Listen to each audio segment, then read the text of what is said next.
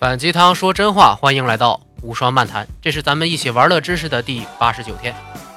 今天呢，继续说认同这本书的内容。我们已经知道了前十种质疑提案的方式了，主要呢是进行人身攻击，以及针对不确定性的漏洞进行抨击。那如果对方对方案的必要性和意义进行了质疑，该怎么办呢？对方啊，首先会通过说别人都不做这件事儿，你为什么要做这种说法来对你进行质疑。比如说第十一条，他会说。这听起来简直太不招人待见了。对方呢会把你的方案和一些不受待见的人或事儿结合起来，立刻就把你置于了一个反人类的境地啊。比如你提出了一种多劳多得、少劳少得的这种末位淘汰制，就是说每次 KPI 考核后百分之十的人就会被淘汰掉。但是呢，却会被说这简直就是纳粹言论嘛？那因为都有点。社会达尔文主义的影子，这种说法呢，就经常被一些有文化的人或者有影响力的人来引用。其实呢，可能本来是一个很好的意见，但是一旦和这种恶性的概念挂上钩，就很难再被接受了。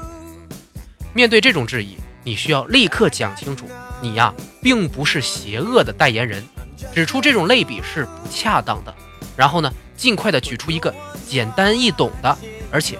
令人信服的例子类比回来，你可以说：“哎，您这个类比呀，实在是太过于危言耸听了。纳粹是做出了许多杀人的罪行，但是我们啊，只是为了激励团队，通过反脆弱原理，使我们的团队得到进化。这是一个正向有利的方案，而不是邪恶的企图。您不能误导大家。”第十二条，他会说。如果这真是一个好办法，为什么之前没有人这么做呢？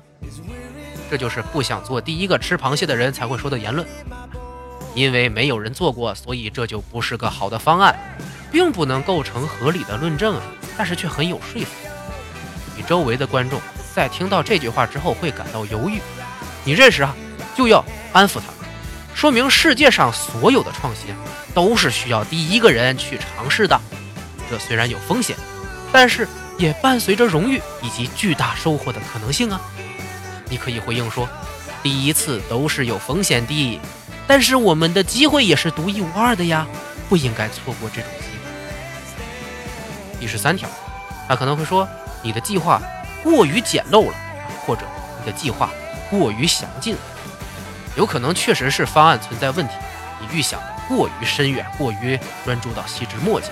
那或者是想的有些短浅，被对方抓住。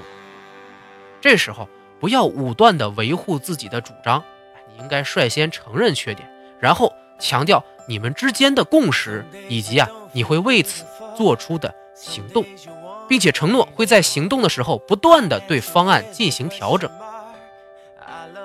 这样的回应是比较容易被人接受的。您说的非常对。我们承认问题是存在的，不过我们都有着共同的目的，就是让这个问题最终成功的被解决掉嘛。我们会立刻针对这些问题开始行动。如果我们的计划想得过多了，导致出现了预判的错误，那我们会及时调整整个方案。那如果是我们的方案太简陋这一条啊，不够完善的话，我们会在过程当中看出来不够好的效果，然后大家齐心协力，根据现有的资源做出。最好的调整，那这就好办多了。第十四条，他可能会说，这也太简单了，行不通吧？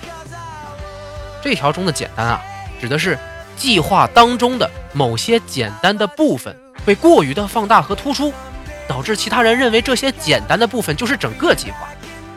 这个时候啊，你就要立刻指出，那只是你计划里的一部分。你本来的计划是足够完整，而且需要付出心力的，是可以解决掉重大问题的方案，并不是蜻蜓点水式的。比如说，之前你提议的那个使用末位淘汰制的方案，哈，对方会质疑说，把人赶走并不能提高我们的工作效率啊。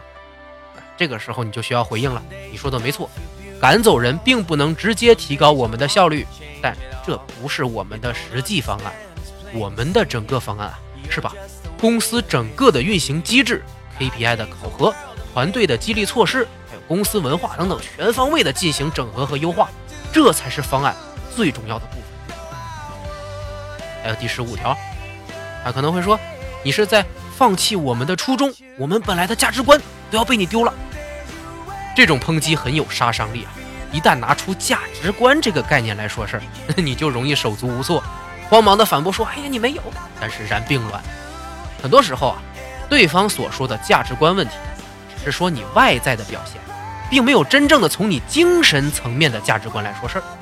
这时候，你最好的应对策略就是说明你并没有放弃原有的价值观，你所要做的一切，还正是为了加强巩固了你原有的精神和价值观。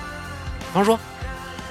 我们要做的，并不是抛弃了我们的公司文化和价值观，我们整个团队的价值观是什么啊？是成长、创新、自由。我提出的方案是为了强化这些，而不是扼杀它们。这些新的方案，不正是代表着我们一直以来所坚持的成长、创新和自由吗？看啊，当对方从意义和价值观上对你进行攻击时，最好的应对策略。不是反驳说你没有这样做，而是表明你这样做才是更有意义，而且进一步维护了原来价值观的做法。想要做到不卑不亢，但是仍旧很有说服力啊，这需要你对每个细节都要了如指掌，才能在面对这些质疑时，足够有胆气和智慧来进行回应。人人都想在提出一个新方案或者新想法的时候得到满屏喝彩，但是想做到这点。不只要拥有一个可行的方案，还要提前做好即将面对大量质疑的准备。也就是说，只是做好了 PPT，不算是真正完成你的方案的时候。只有当你已经完全准备好回答所有别人提出的问题的时候，你的方案才算是真正完成了。之前我们所提到的这些质疑啊，之所以会难倒大部分人，就是因为很多人根本就没有好好的准备问题。等到真正面对别人具体的质疑的时候，就会慌张。尤其是对方针对你方案当中的具体内容来提出质疑的时候，很难做出合适的。那这些方面的抨击方式和应对策略又有什么不同呢？我们明天来说。